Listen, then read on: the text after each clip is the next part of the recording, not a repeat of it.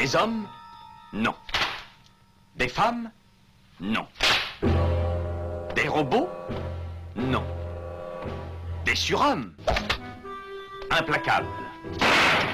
Insaisissables. Invincibles. Insensibles. Aux ordres d'une super organisation criminelle.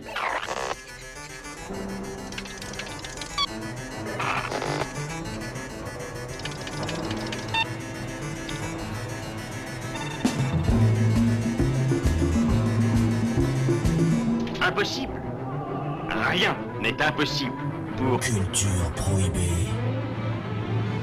Bienvenue pour ce nouvel épisode de Culture Prohibée. Culture Prohibée, c'est l'émission hebdomadaire de la culture panette du Ciboulot, coproduite par Radiographite, graphite.net et animée par l'équipe des films de la Gorgone, lesfilmsdelagorgone.fr. Culture Prohibée, c'est aussi un profil Facebook et un podcast disponible sur différentes plateformes.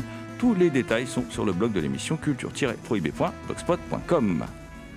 This is the road to Potter's Bluff. Maybe you've been there. Clean, picturesque, full of old fashioned friendliness. The kind of town everyone likes to visit. This is the road to Potter's Bluff. There is no road out. Welcome to Potter's Bluff. From the creators of Alien, terror brought down to earth, dead and buried.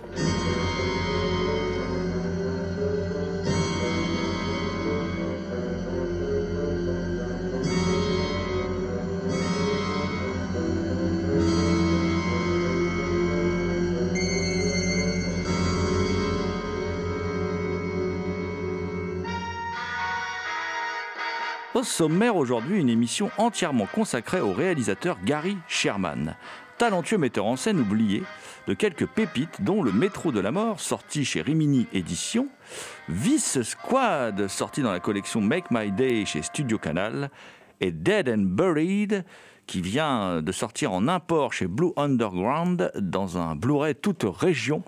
Voilà, donc on peut, euh, on peut acheter, euh, même si on, est, on réside en, euh, en Europe, on pourra voir le film avec des sous-titres français. C'est important.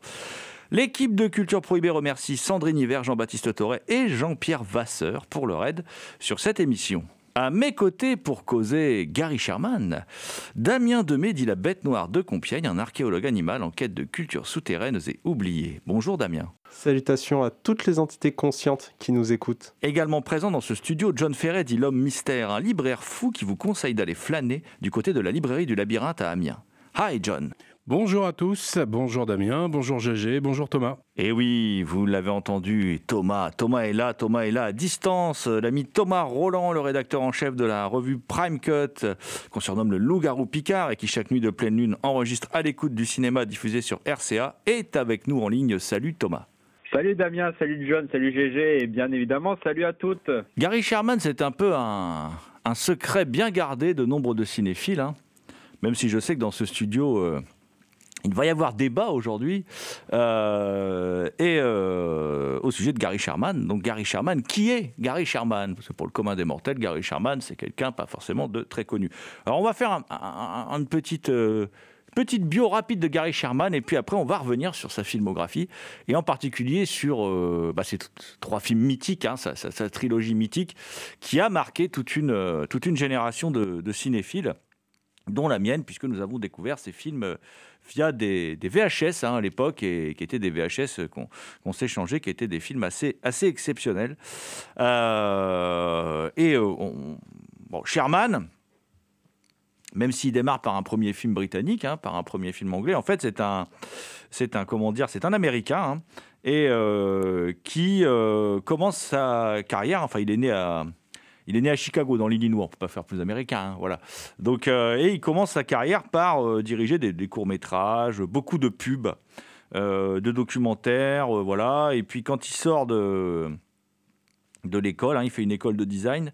Il se rend en Angleterre où il continue de travailler dans la pub. Et c'est à ce moment-là euh, qu'il va coécrire et diriger euh, son premier film, le fameux Deathline avec Donald Pleasance, le métro de la mort. Alors Deathline, le métro de la mort, donc qui est ressorti il y a peu chez Rémi dans une superbe copie, et pour le British Film Institute, lors de sa sortie, le plus significatif début de l'année pour un, pour un réalisateur. En fait, il considère que c'est le, le meilleur premier film de, cette année-là.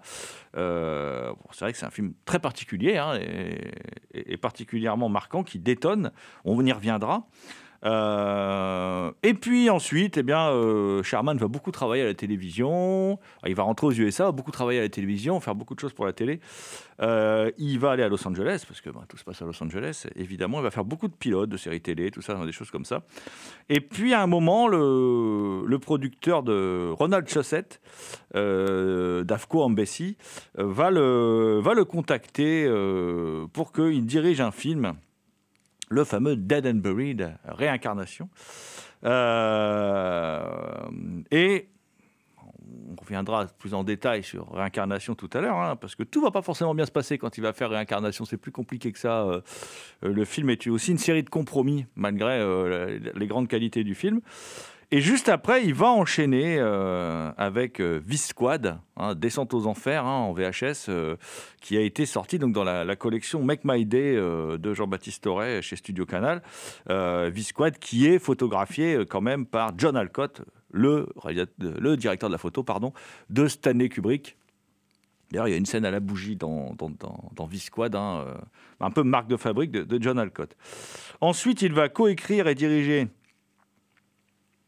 un, thriller d'action qui est inspiré de la série Au nom de la loi en France, hein, les aventures de Joss Randall, qui était interprété par Steve McQueen, qui va transposer, euh, qui euh, de manière contemporaine avec Rutger Hauer dans, euh, dans le rôle principal. et ça va s'appeler Wanted Dead or Alive. C'est tout à fait correct, mais c'est vrai qu'on est en dessous des trois films précédents. et puis après, il va arriver le le, fameux Poltergeist 3, le Poltergeist 3 qui va, qui va vraiment en fait euh, un peu fâcher définitivement Gary Sherman avec le, cinéma. Euh, une fois que le film est fini, on le trouve trop radical.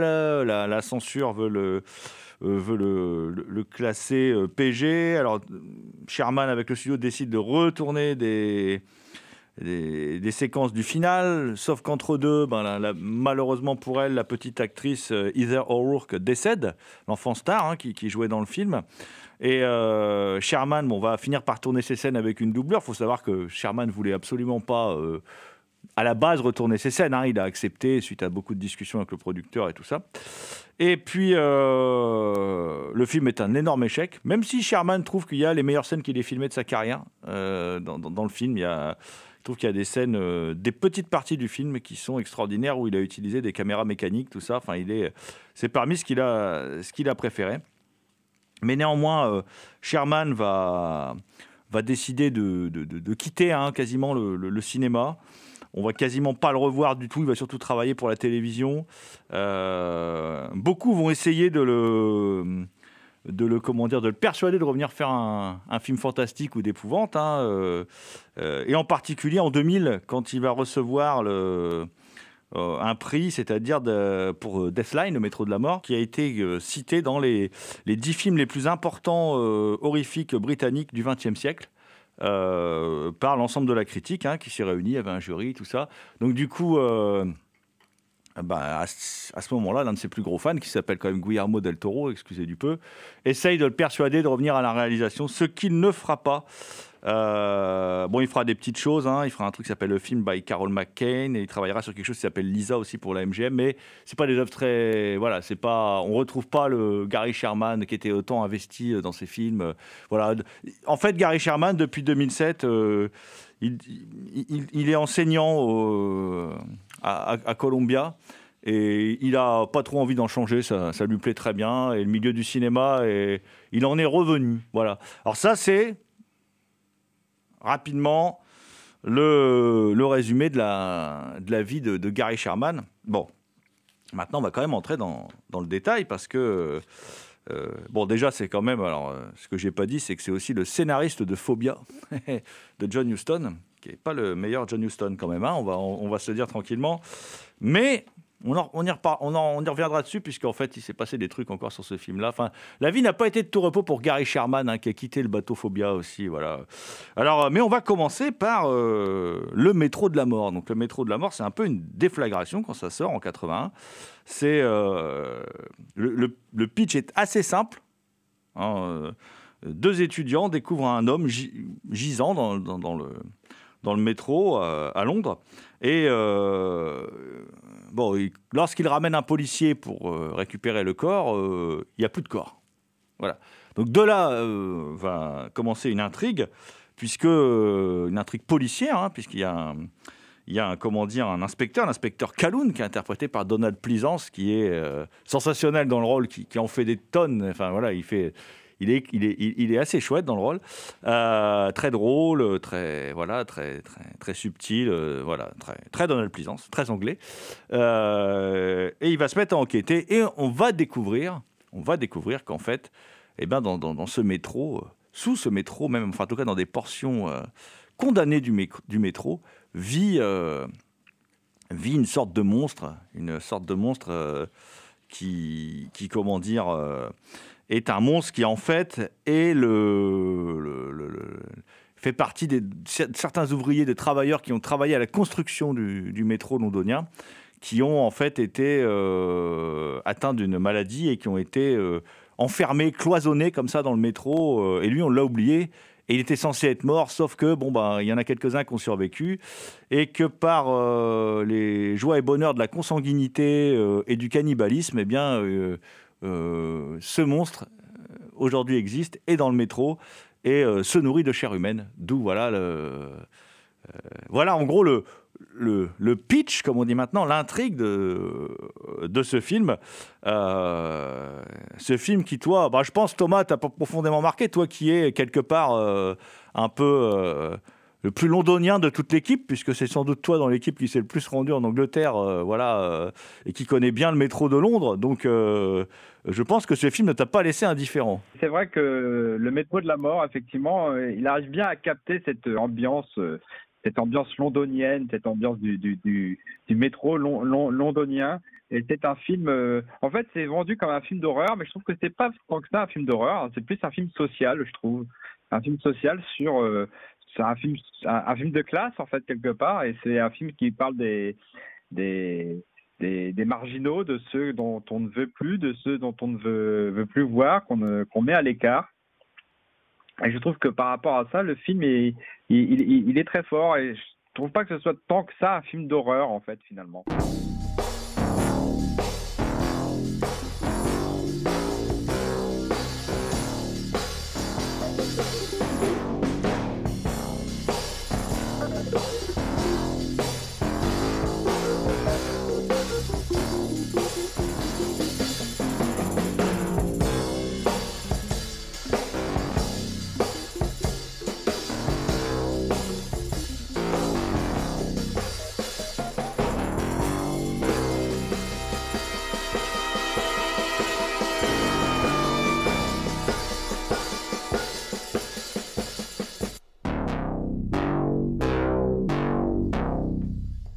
Écoutez Culture Prohibée.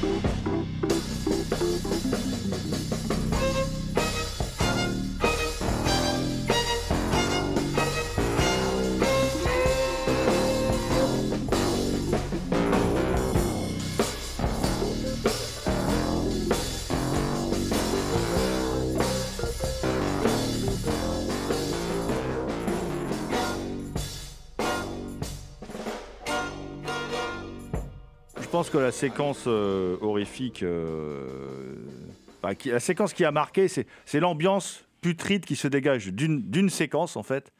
Un incroyable travelling durant le- lequel on découvre l'antre du, du- cannibale, qui, oui, comme tu le dis, euh, ce cannibale, c'est une victime de, la lutte des classes. À la base, il, descend d'une famille d'ouvriers qui était venue construire le métro. euh, et puis, euh, c'est le dernier survivant en fait d'un groupe d'ouvriers de l'époque victorienne, hein, euh, donc qui a été piégé là dans ce coin ou- oublié du métro. Voilà.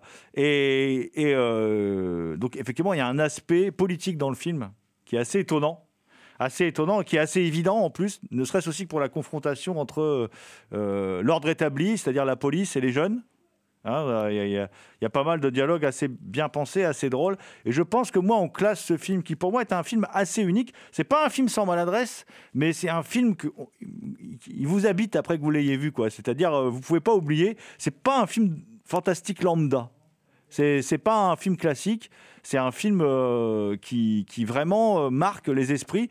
Et moi, je pense qu'il est vraiment classé dans, dans l'horrifique, à- vraiment à cause de ce travelling là qui est, euh, bon, qui est quand même une scène bien dégueu, hein, on va se dire les choses. Hein, où on voit vraiment l'antre du monstre et puis euh, euh, c'est assez ignoble, quoi. C'est- assez ignoble. C'est tout est en putréfaction, des matières visqueuses, enfin, y a des cadavres, des squelettes.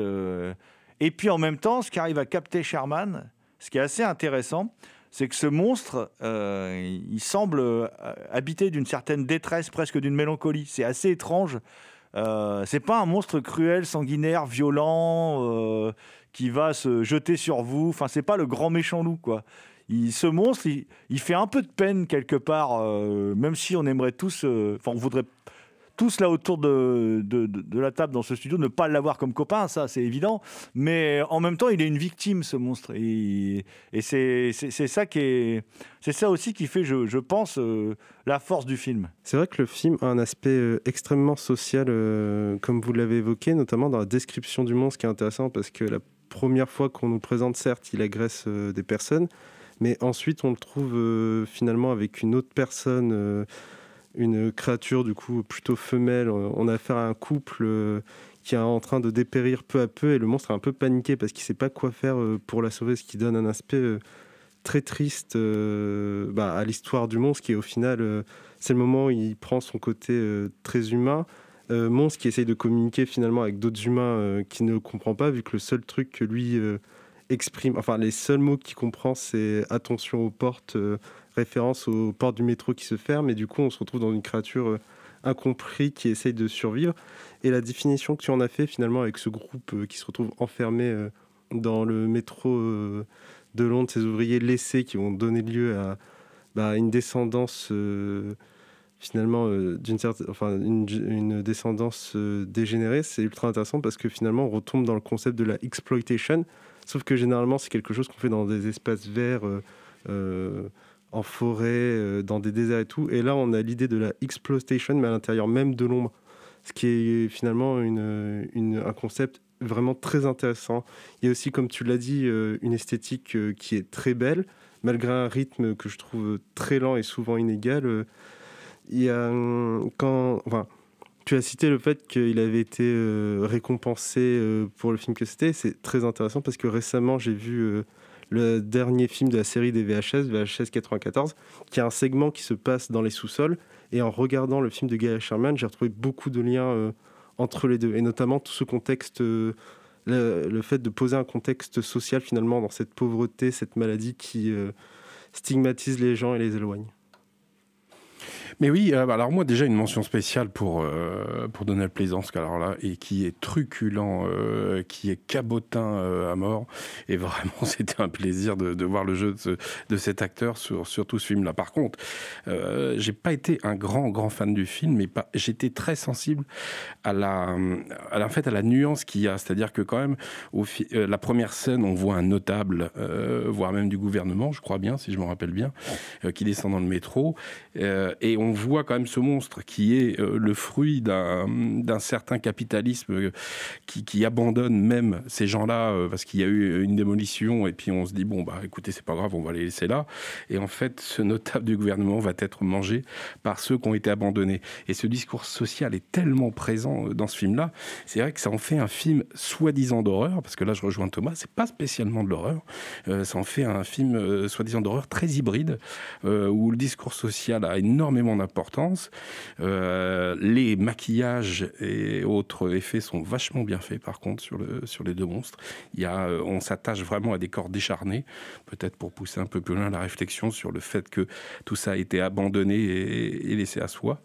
Euh, donc voilà, c'est, j'ai pas été spécialement sensible à ça, mais par contre, forcé de reconnaître pour ma part euh, qu'il est fascinant sur ce côté de mélange d'horreur et euh, d'une euh, d'une mentalité sociale assez forte. Voilà. C'est un film qui a évidemment inspiré Clive Barker et puis Christopher Smith, évidemment. Hein. Ouais, bah, j'allais, j'allais en parler pour Creep, évidemment. Qui est... Alors, ce qui est, ce qui est, ce qui est intéressant, c'est que c'est quand même. Euh, il, il, il, est régulièrement cité parmi les films les plus importants du cinéma fantastique d'horreur britannique de l'époque. certainement parce que je pense aussi qu'on était à une époque charnière où c'était aussi difficile pour la Hammer, avec ses Dracula AD72 ou Dracula 73 en français, euh, Dracula vit toujours à Londres, qui sont quand même beaucoup moins bien, où on sentait que la Hammer savait pas trop quoi faire du changement d'époque. Euh, est-ce qu'on restait dans le gothique Est-ce qu'on est qu'on mettait plus d'érotisme voilà, bon, euh, ils étaient un peu coincés. Lui, il arrive avec son, c'est un Américain en fait qui vient filmer à Londres et du coup il a, il a un regard un peu différent, il a, il a un point de vue un peu différent. C'est, assez, euh, ça c'est assez intéressant je trouve. Je vois du Toby Hooper moi aussi, hein, de Massacre à la tronçonneuse de Toby Hooper me paraît assez évident. Euh, l'influence me paraît plus évidente là par contre, euh, puisque c'est antérieur quand même, hein, euh, et largement. Donc il a largement eu le temps de le voir. Rappelle aussi que le film de Toby Hooper, c'est c'est pas du tout un film rejeté par le public, la critique et tout ça. Quand il sort, c'est plutôt un film qui va dépasser son metteur en scène, qui derrière va pas réussir à saisir l'opportunité de s'inscrire un peu dans le nouvel Hollywood de l'époque et tout ça, puisque quand il sort au, au début des années 70, le, film de Toby Hooper, il, fait, euh, il fait tout de suite, enfin, il, rencontre tout de suite une forte adhésion. Enfin, voilà, euh, un peu comme La Nuit des Morts Vivants de Romero. Enfin, c'est des films qui ont très bien fonctionné tout de suite, euh, aussi bien auprès du public qu'auprès de la critique. Le film de Hooper, il est quand même acheté par le MoMA, je crois. Hein, il me semble bien, donc c'est pas rien, quoi. Dès sa sortie, donc et, donc je pense que ça, il a dû le voir parce que c'est il aime le fantastique, euh, Sherman, c'est évident. Euh, c'est évident. Euh, on, va continuer sur sa, filmographie, mais c'est évident parce que même il y a toujours un petit côté fantastique, un peu dans tous ses films, je trouve. Et aussi un, petit côté malsain qu'on va retrouver vraiment dans Dead and Buried oui, alors on va parler de Dead and Buried, puisque John, tu me fais la transition. Euh, Dead and Buried, donc 81, euh, donc il enchaîne. Hein,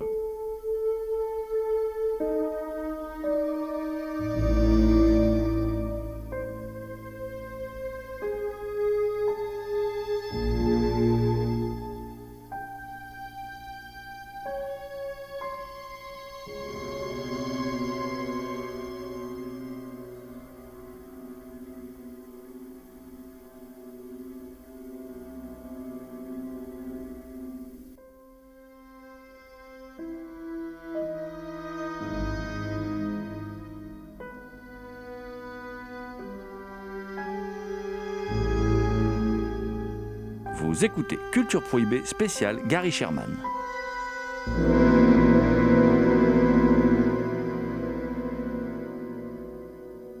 Alors Dead Buried qui est un film fait dans la douleur quand même, faut le savoir, puisque c'est un c'est un film qui est euh, dont la maison de production est rachetée pendant le tournage du film, donc ça, ça, crée un, beau bordel. Et au moment de la post-production du film, il y a encore un rachat la, de la maison de production, donc c'est un euh, c'est très compliqué euh, de travailler dans ces conditions-là, euh, malgré toute la somme de talent qui est réunie.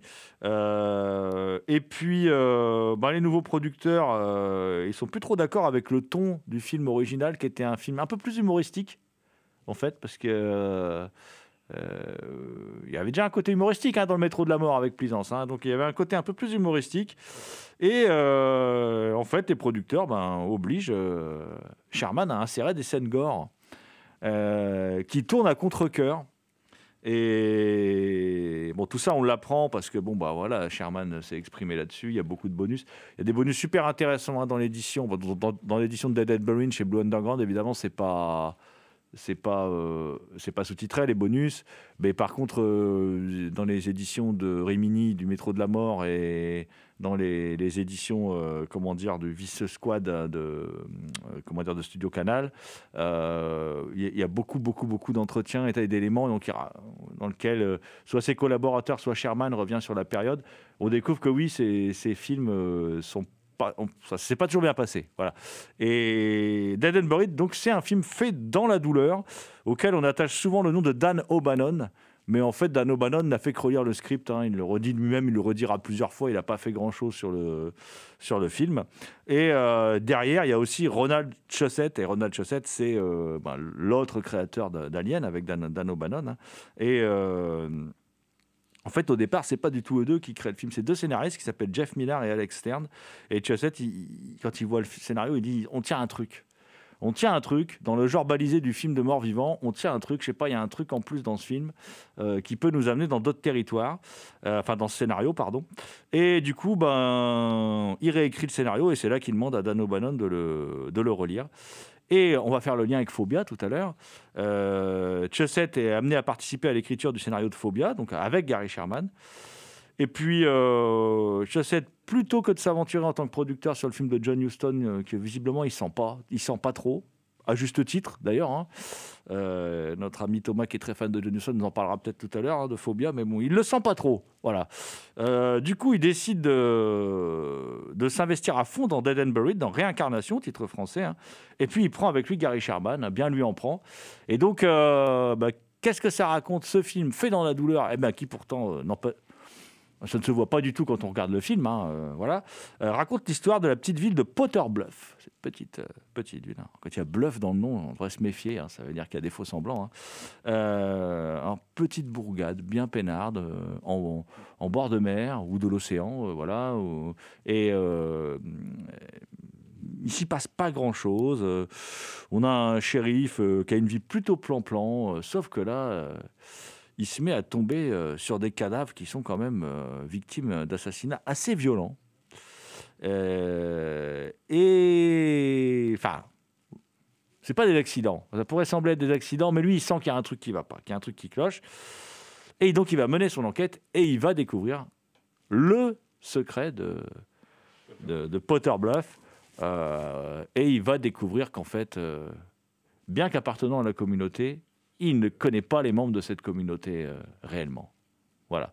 Euh, bon, je pense que ça, c'est un, c'est un film qui fait, euh, je pense, l'unanimité. Enfin, je ne veux pas trop m'avancer, mais on va demander à notre plus jeune chroniqueur, à Damien, lui qui a découvert le film. En plus, tu l'as découvert pour préparer cette émission. C'est intéressant parce que nous, ça fait tous 15 fois qu'on le voit, le film. Donc euh, voilà. Mais toi qui l'as découvert euh, et qui a donc à, manger, à avaler un nombre considérable de films de zombies, parce que quand le film arrive en 81, Réincarnation, euh, il y a eu des films de Romero, il y a eu le zombie peu de temps avant, hein, voilà, le Dawn of the Dead. Euh, mais euh, en fin de compte, euh, pour nous, c'est une méga claque. Bon, toi qui as vu des dizaines et des dizaines de films de zombies depuis, voilà, le genre a été renouvelé plusieurs fois. Qu'est-ce que tu penses de ce Dead and Buried? J'étais moins frappé que vous, en effet, après. Bah après les, tous les films des années, tous les films des zombies d'avant les années 2000 et d'après les années 2000, mais j'ai été vraiment impressionné par le film. Je sais pas si j'ai pris une claque comme vous, mais c'est vrai qu'il y a plusieurs plans où je me suis dit waouh, c'est vraiment incroyable. Euh, par exemple, il y a un time lapse, un time laps de reconstitution de visage qui est fait à un moment qui est parfait, où il y a la scène de poursuite de la famille, où il y a un plan que j'adore, où ils ouvrent une pièce, ils voient qu'il n'y a personne, ils sont en train de refermer la place, et avec l'angle de la caméra, on voit qu'il y a une deuxième porte derrière qui s'ouvre. Bah, de toute façon, toute la scène de poursuite de la famille est incroyable au niveau des plans. Euh, je trouve que contrairement au Métro de la Mort dont on a parlé juste avant, il y a un très bon rythme. On est dans le film durant tout du long. Et il y a un truc, je sais pas si c'est euh, le, si ça m'a fait encore plus adorer le film, mais il y a un moment où justement ils expliquent euh, l'origine d'un des personnages qui est le docteur, et ils expliquent qu'ils viennent de Providence, qui est une des villes, euh, qui est du coup la ville de Lovecraft et tout.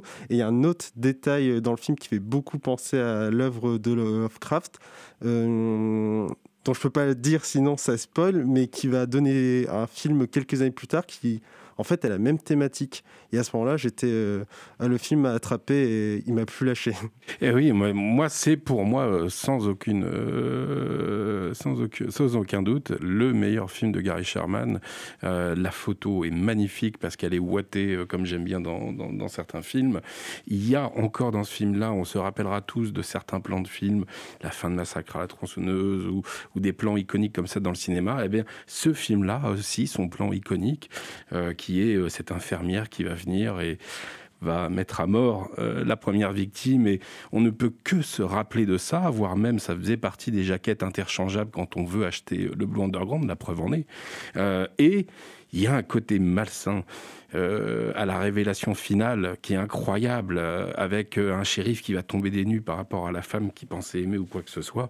Non, c'est vraiment un film qui réunit tout, l'ambiance, le côté euh, où, euh, sous une couche de vernis, dans cette petite station bannière, tout va bien, mais en fait, tout est caché. Et Sherman arrive vraiment à faire ressentir ce côté où euh, on sent que le, masque commence à se briser chez, certaines personnes, et c'est peu dire. Il y a un côté cool au docteur au début qui est vachement bien amené, mais qui amènera plus tard une certaine folie. Ça, c'est, cher auditeur, à vous de le découvrir. Et il faut aussi souligner le travail exceptionnel de Blue Underground sur, sur le Blu-ray et la copie 4K, qui rend honneur vraiment à la photographie de ce film. N'hésitez vraiment pas à vous le procurer puisque euh, les sous-titres euh, français sont bien là. Donc euh, il faut vraiment il faut voir ce film atypique, c'est-à-dire que on est vraiment face à quelque chose. Alors c'est bizarre justement d'en parler par rapport à Deathline que moi j'avais pas vu que j'ai vu pour l'émission, où je me dis là oui il a vraiment atteint une pour moi, un, sacré bon film à la hauteur de certains films de zombies, à la hauteur de certaines œuvres cultes de l'horreur. Pour moi, je place Dead là-dedans.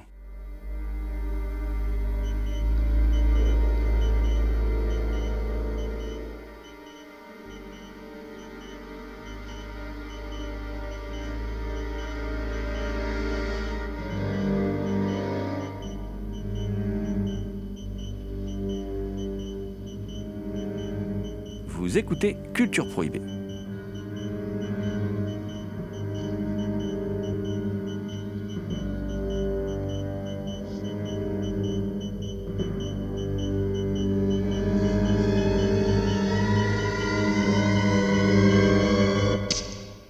Ce qui est intéressant, c'est que l'Angleterre, alors évidemment, il y a Providence, hein. il, y a, il y a comment dire, il il y a donc Lovecraft, peut-être un aréné aussi, hein, je sais pas. Euh, bah, possible, hein, euh, c'est pas impossible. Hein.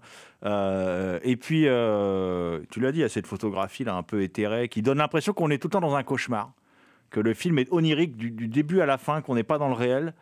C'est assez étonnant. où il y a aussi ce mélange du trivial et du, et du très subtil. Euh, je pense à ce personnage de Robert Englund. Euh, je pense, euh, je pense au, début aussi à cette scène de drague sur la plage entre cet artiste et puis cette femme qui tout à coup va, va se dessaper comme ça. et puis ça va pas bien finir pour lui évidemment puisque tout cela c'est le premier meurtre du film. Hein, voilà. et et puis, pour moi, il prend un peu d'Angleterre avec lui. Ça, je pense que notre ami Thomas va nous en parler aussi. Mais on a fait il n'y a pas longtemps euh, une émission sur le paganisme. Euh, c'est quand même difficile, difficile de ne pas voir aussi les liens avec The Wicker Man de Robin Hardy. C'est-à-dire, euh, on est là, entouré par l'eau, par l'océan. Il y a une petite communauté. on retrouve la scène dans l'école où Melody Anderson, c'est quand même difficile de ne pas tomber amoureux de Melody Anderson pour James Farantino qui fait le, flic de, de, ce film parce qu'elle elle est, euh, elle, est, elle, est, elle représente un peu l'américaine parfaite. Elle est mignonne, elle est belle, elle est, voilà, elle, est parfaite. Parfaitement manucurée, tout ça ça cadre pas du tout avec le cours qu'elle donne dans sa classe, qui surprend, qui surprend le flic et qui rappelle une scène évidemment de, The Wicker Man. Il y a beaucoup pour moi d'analogies entre The Wicker Man et, euh, et euh, comment dire ce film-là. Et je trouve que c'est des films qui se, il n'y a pas d'aspect musical, mais c'est des films qui se ressemblent dans le sens où aussi on a un flic qui essayent de. Alors, ils sont différents, évidemment. Dans The Wicker Man, c'est un puceau, tout ça. Enfin, bon, c'est très différent. C'est, c'est... Là, on est sur un mec euh, lambda, un flic qui fait bien son taf et tout ça. Euh, ça n'a rien à voir. Euh, mais il, vit la même chose. C'est-à-dire, il découvre que la communauté dans laquelle il habite, enfin, il la découvre, en fait. C'est pas du tout la communauté. et qu'elle a des rites, et qu'elle a des croyances, et qu'elle a une manière de fonctionner qui est complètement différente que, que ce qu'il croyait, que ce qu'il envisageait ce qu'il envisageait au départ. Et Damien, tu l'as bien dit, ce plan de reconstruction faciale, on va dire ça comme ça, c'est un plan particulièrement marquant du film, c'est un plan iconique. Hein. Et il y en a, c'en est un parmi d'autres, comme. Euh, comme euh, comment dire, euh, John l'a rappelé, parce qu'effectivement, le moment où il découvre la vérité sur Melody Anderson est aussi un moment particulièrement marquant pour, pour tous les cinéphiles. Et très malsain, parce qu'il y, a un côté où euh, le, flic va devoir faire face à une vérité qui va le dépasser. Et là, pour le coup, voire même la production de design de ce moment-là est incroyable, avec les écrans qui repassent euh, la mémoire de, de, chacun ou quoi que ce soit. Ah non, c'est vraiment... Euh, le flic, et c'est là où c'est fort, va être étonné du même moment que nous aussi, on va être étonné de découvrir ça quand c'est la première fois qu'on le voit. C'est-à-dire qu'il y a une, cette similitude de dire... Oh, bah, je crois que vous avez déjà beaucoup dit sur le, film. Effectivement, on y retrouve une ambiance, euh, brumeuse, très gothique à, l'anglaise, hein, qui fait référence, comme l'a dit Damien, euh, je pense plutôt à la Nouvelle-Angleterre de, Lovecraft. C'est aussi, euh, je pense qu'on peut aussi voir un, discours plutôt social dans le, film, dans le sens où ce sont des petites villes qui sont désertées, désertées par, leurs habitants.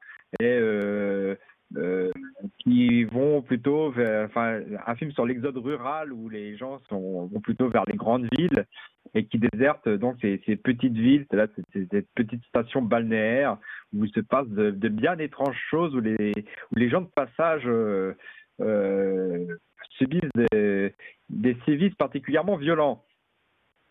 Euh, et pourtant, et ça fonctionne à mort parce que pourtant le film il est il y a toutes les grosses ficelles du film d'horreur. La musique quand il, faut avoir peur, la musique quand il y a du suspense, etc. Mais pourtant, ça fonctionne à mort. Je trouve qu'effectivement, pour moi, c'est, euh, son meilleur film euh, euh, avec, le métro de la mort. parce que ces autres films me convainquent pas plus que ça, hein, ben, je dois dire. Mais je pense que c'est son meilleur film avec son plus maîtrisé, et même si on, il a dû retourner des scènes euh, gore euh, comme on lui a imposé, je trouve que ça ne se sent pas. Je trouve qu'il y a une unité euh, au, niveau du, découpage, de la mise en scène. Je trouve pas qu'on sent qu'il y ait quelque chose qui lui a échappé à un moment ou, autre du film. Je pense aussi que la présence de Robert Englund, quand on a vu le métro de la mort et les liens que son cinéma peut entretenir avec celui de Toby Hooper, enfin en tout cas avec Massacre à tronçonneuse, la présence de Robert Englund est peut-être pas non plus fortuite parce que on peut y retrouver aussi quelque chose du crocodile de la mort dans, cette, euh, dans, ce film-là. Il y a, quelque chose, effectivement, moi j'ai été très surpris, enfin je le savais depuis un moment qu'il avait eu des difficultés de production, ce film, euh, mais ça transparaît pas du tout à la vision du film. C'est, alors pour moi, il a fait, Gary Sherman a fait deux grands films. Celui-là et le suivant dont on va parler qui, que je trouve extraordinaire. Euh, après, vu ce que vous me dites, je pense que vous n'allez pas tous être d'accord avec moi, mais c'est pas grave, je défendrai le beefsteak, hein, je, sais faire. Euh, mais euh, et je trouve vraiment qu'effectivement, Dead and Buried l'incarnation est une sorte de. Ah, pour le coup, c'est un vrai film d'horreur. Voilà, et de films d'horreur parfaits. Enfin voilà, qui est qui en même temps a tous les archétypes du genre, avec tous les poncifs. Thomas l'a bien dit. Hein, Il y a y a même les scènes érotiques gratuites. Il y a tout, il y a tout, il y y a les scènes gore gratuites, les scènes érotiques gratuites, la grosse musique quand il faut avoir peur et tout et tout et tout. Les bonnes brumes quand on est, les bonnes brumes qu'on se croirait presque dans la campagne anglaise par moment. Hein, euh, voilà. Euh, Il y, a- tout ça. Il y a tout ça. Et, pourtant, ça marche. Et ça marche toujours. Je veux dire, euh, quand on le revoit aujourd'hui, le, pour moi, le film n'a pas pris une ride. Pour moi, le film a gagné encore en qualité. D'autant plus qu'il y a eu plein de réinterprétations du film de zombies. Et qu'il il y en a très peu qui sont capables de, vous filer. En fait, je pense que ce qui fait la, force des films de, Sherman, enfin, en tout cas sur cette trilogie, c'est quand même des films qui vous foutent le cafard, en fait.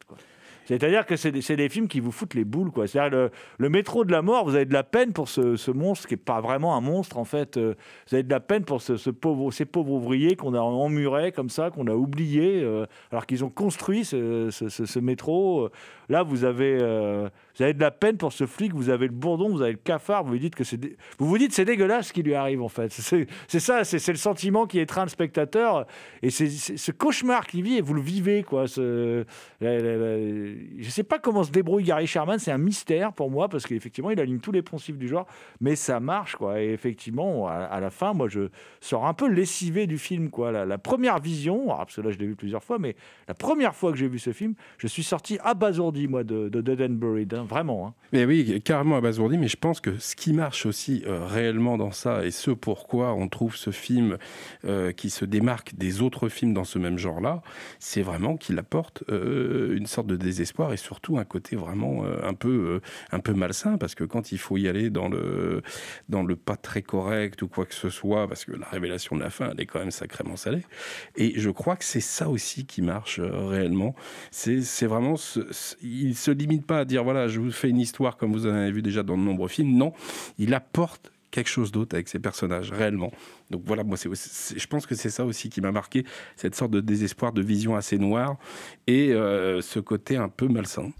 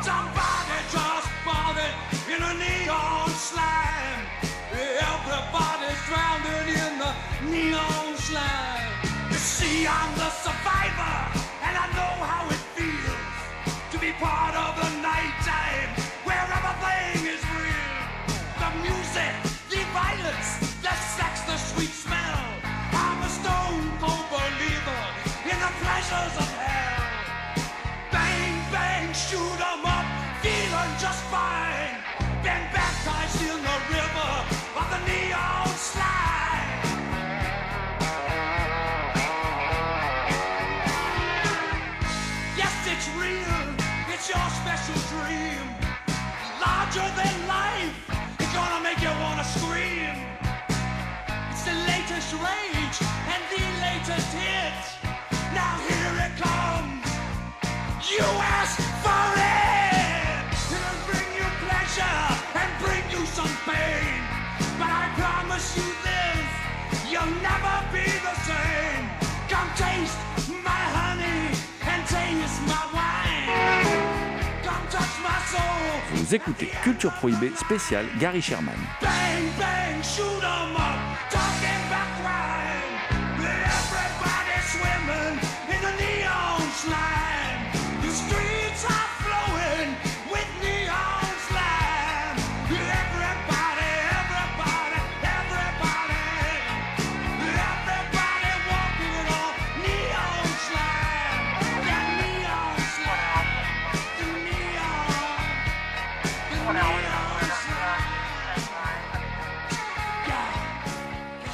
Si je vous ai parlé hein, des, problèmes de production qu'a rencontré euh, Gary Sherman sur Dead and Buried, tout simplement, ça a un sens. Parce qu'en fait, euh, l'un des producteurs, Robert Remeux, euh, a vu le premier montage en fait, de Dead and Buried avant qu'on fasse refaire des scènes à Gary Sherman. Et il l'a beaucoup apprécié. Donc il va emmener du coup Gary Sherman sur Vice Squad, Descente aux Enfers. Et Gary Sherman va suivre. Et il va signer en 82, moi, ce que je considère comme un des, des polars urbains les plus marquants de, des années 80 et 90 avec le travail. Je, mets ça quasiment sur le même plan que le travail de Friedkin. Voilà. Je trouve ça. le temps d'un film, hein, parce que Gary Sherman ne tiendra plus jamais ses promesses, va disparaître, et tout ça, mais le temps d'un film, je trouve ça exceptionnel. Il faut savoir que le, le film a tellement marqué d'autres maîtres du polar hein, que euh, pour sa véracité, pour sa crudité, pour euh, voilà, que en fait euh, Jonathan Demi et Michael Mann, par exemple, vont devenir potes avec avec Gary Sherman hein, quand, ils ont vu quand ils ont vu Vice Squad, ils ont pris une telle claque, que, voilà. Et il faut le savoir quand même que c'est c'est vrai que c'est un film qui a un côté ultra réaliste. Alors qu'est- qu'est-ce que ça raconte? L'intrigue, elle est très simple, hein, en fait. hein. Euh, on suit. Là, c'est pareil. hein, on, ne lésine pas non plus sur les. Quelque part, comme Thomas disait pour Dead and Blood, on ne lésine pas non plus sur les poncifs, puisque euh, on a la prostituée au grand cœur, qui est interprétée par Susan Hubley, euh, qui est échappée aussi du, hardcore de Paul Schrader. D'ailleurs, il, il y a des liens entre les deux films. hein. On sent que, on sent qu'il a vu aussi hardcore euh, que Sherman quand il fait euh, gros film aussi hardcore de, de Schrader, euh, qu- quand il fait V Squad. Et euh, il, comment dire, l'histoire est toute simple. Cette prostituée. Elle travaille en solo, hein. elle fait des trucs un peu plus, entre guillemets, classieux, hein, parce qu'on découvre euh, la sinistre réalité du métier de prostituée. hein. Il y a une scène de nécrophilie qui est quand même pas piquée des verres, éclairée à la bougie, qui est quand même assez hallu- hallucinante. Euh, Il y a aussi ben, les, joies de la douche dorée que l'on découvre. voilà. Euh, Cette émission n'est décidément pas pour les enfants, interdite au moins de 16 ans. Voilà. Et, puis, ben, dans cette faune noctambule, il y, a- un flic qui est un type à peu près droit, euh, qui travaille aux mœurs, euh, euh, qui patrouille la nuit, qui n'est pas spécialement charismatique, qui est un type le lambda, quoi, voilà, qui fait son taf. Et puis il y a un, et puis il y a un, comment dire, un, Mac, un Mac texan, voilà, look texan, interprété par Wings Hauser, qui trouve là son premier grand rôle, qui est tout simplement extraordinaire dans le film. hein. C'est-à-dire que c'est un type complètement abject, ignoble, euh, qui tabasse ses filles, qui... Il y a aussi un moment, euh, voilà, euh, une allusion au fait que, bon, voilà, il a pratiqué une sorte d'avortement sauvage avec un, cintre métallique. Enfin, voilà, je vous fais pas de dessin, c'est un type fort peu recommandable. Et donc, eh ben, le, flic qui sait que Susan Hubley, donc princesse dans le film, hein, c'est son surnom, a des infos sur lui pour le faire tomber. Il sait que ce type a fait du mal à une fille, il demande à, Princesse de le balancer. Le problème, c'est que quand on transporte le mec, c'est tellement un psychopathe, parce qu'en fait, c'est un psychopathe, hein, le type, hein, euh, qu'il arrive à s'évader, à, à foutre tout en l'air, et il se retrouve, évidemment, on se retrouve coincé, euh, unité de, temps sur une nuit. Il faut que le flic retrouve Princesse avant que le psychopathe euh, la retrouve elle. Voilà, et ça donne euh, un film, euh, moi, qui m'a profondément marqué. Je me rappelle à la découverte de la VHS. J'avais l'impression de voir presque quelque chose de documentaire, c'est-à-dire euh, en voyant ces images captées la nuit, tout ça. Et en fait, j'ai découvert que j'étais pas très éloigné de la réalité en préparant cette émission. Euh, puisque grâce aux interviews, aux nombreux bonus présents dans, l'édition de Make My Day, là, euh, il n'y a pas tant de bonus que ça, mais il y a surtout le bonus qu'il faut, c'est-à-dire la grosse interview de Gary Sherman pendant quasiment une heure et demie. Euh, et on découvre qu'en fait, c'est un peu ce film qu'il a décidé d'arrêter le cinéma. C'est-à-dire qu'il il était totalement épuisé quand il a fait ce film. Bon, il avait enchaîné aussi des films très vite. hein. Et euh, il a suivi pendant plusieurs mois des patrouilles de police, la nuit, dans, dans le quartier de, Los Angeles. Il a vu tout ça. Euh, il s'est inspiré, tous les faits relatés dans le film, la scène de nécrophilie, ça et tout, sont inspirés d'échanges qu'il a eu avec les prostituées, d'échanges qu'il a eu avec les forces de l'ordre. C'est pour ça que tout paraît si réaliste. Et puis surtout, il filme. En fait, que vous voyez dans le film, c'est pas des acteurs. À part les héros, c'est pas des acteurs, c'est des vrais flics au travail. Donc, euh, d'où le, grand réalisme du film. hein. Et d'ailleurs, il y a certaines scènes du film où, en fait, ils étaient en train de filmer des scènes de fiction avec des, vrais flics. Et pendant ce temps-là, il se passait vraiment quelque chose et voyaient des- d'autres vrais flics intervenir pour de vrai. C'est ça qu'ils ont gardé dans le film. Voilà, euh, c'est vous dire le côté euh, réaliste. Et on est esthétiquement, moi je trouve, dans autre chose par rapport à ces autres films. Euh, par contre, on garde cette patte très malsaine, très malsaine, très horrifique, presque fantastique, parce que ce, psychopathe euh, interprété par Wingshauser, il est presque indestructible. On a l'impression que c'est une sorte de Michael Myers euh, qui serait un Mac.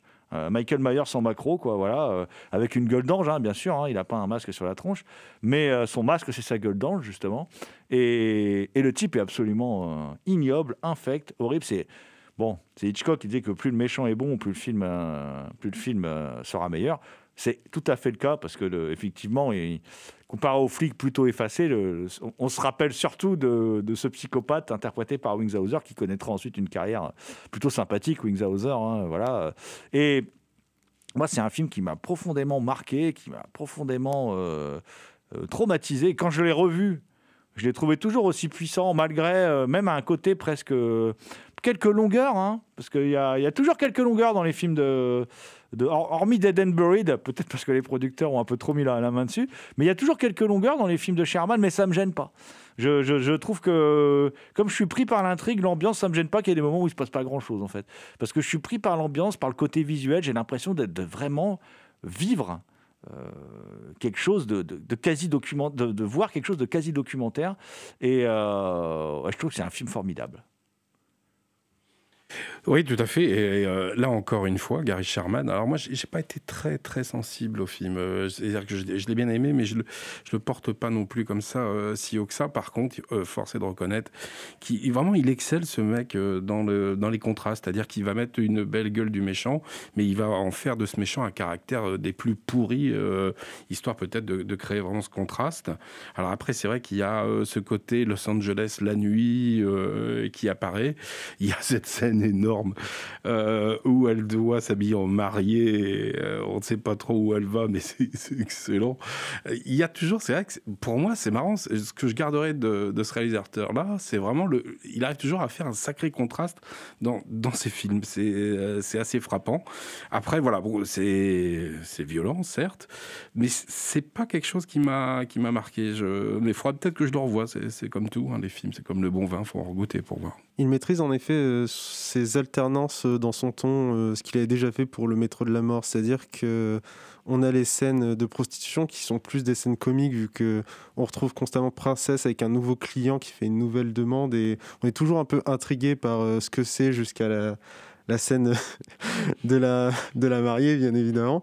Et euh, parallèlement à ça, en fait, on est dans un film qui repose tout de même sur une course poursuite, c'est-à-dire que Ramrod le méchant s'est échappé, tente euh, de se venger de Princesse qui l'a balancé, trahi et laissé à la police, et la police qui essaye de retrouver une bah, Princesse pour la protéger et Ramrod euh, pour l'arrêter, qui porte bien son nom du coup, euh, Ramrod, du coup Ram Bélier, donc l'idée de quelqu'un qui fonce, et Rod euh, tige euh, pour envoyer l'aspect bah, sexuel du personnage, ce côté pimp. Et comme tu as dit, Jérôme, c'est un, méchant mais incroyablement réussi. À à chaque fois qu'il débarque dans un plan, on sent la menace immédiate. C'est-à-dire que la première introduction, qu'on a de lui, euh, on l'a juste de manière auditive euh, quand l'ami de Princesse l'appelle pour lui dire que Ramrod l'a encore battu. Ensuite, on le voit, on le voit pas la battre, mais on la voit après qu'il l'ait revu euh, bah, totalement euh, tabassé. Et à chaque fois qu'il réapparaît, il est plus violent. euh, c'est, il a vraiment un truc, euh, comme tu as dit, un peu un increvable de film d'horreur où à chaque fois qu'on le voit débarquer, qu'importe le personnage face à qui il se retrouve, on sait que c'est ben, que le personnage est en danger de mort et c'est vraiment euh, c'est vraiment incroyable de réussir à faire ça euh, dans ce film. Je trouve que c'est un film intéressant, notamment dans, dans, la description du monde de la nuit à, Los Angeles, hein, Hollywood Boulevard, le monde de la prostitution, etc.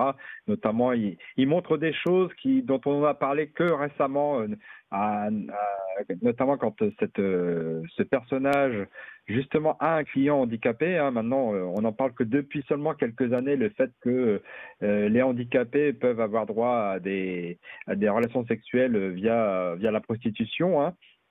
Et donc il y a ce côté un peu social de, la prostitution qui, est montré. Mais moi, ce qui me gêne un peu dans le film, enfin ce qui me gêne, euh, c'est pas c'est pas grave non plus, mais je trouve que le scénario est un peu euh, cette course poursuite avec ce final. Euh, euh, je trouve très américain dans le sens où je trouve ça très conventionnel quoi. Après, c'est surtout un film qui est intéressant par la description qu'il fait de ce monde de la nuit, ce monde de la nuit très clinquant où on voit euh, justement ces, jeunes femmes qui sont, euh, qui sont aussi en danger, en danger euh, parce qu'elles parce qu'elles s'exposent, s'exposent à des pervers, s'exposent à des à des clients qui sont pas corrects, comme comme celui qui lui vole l'argent parce qu'il n'est pas content ou aux caisses. je trouve que c'est effectivement très bien décrit de, de ce côté-là.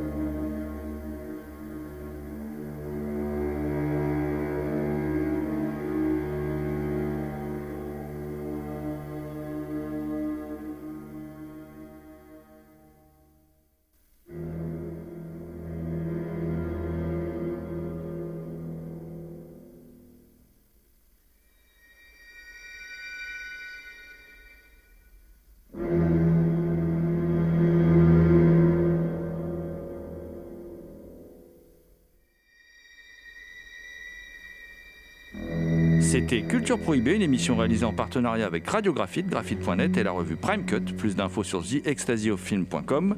Culture Prohibée est disponible en balado-diffusion sur diverses plateformes. Toutes les réponses à vos questions sont sur le profil Facebook et le blog de l'émission, culture-prohibée.blogspot.com. Culture Prohibée était une émission préparée et animée par votre serviteur Jérôme Potier, dit La Gorgone, assisté pour la programmation musicale d'Alexis, dit Admiral Lee.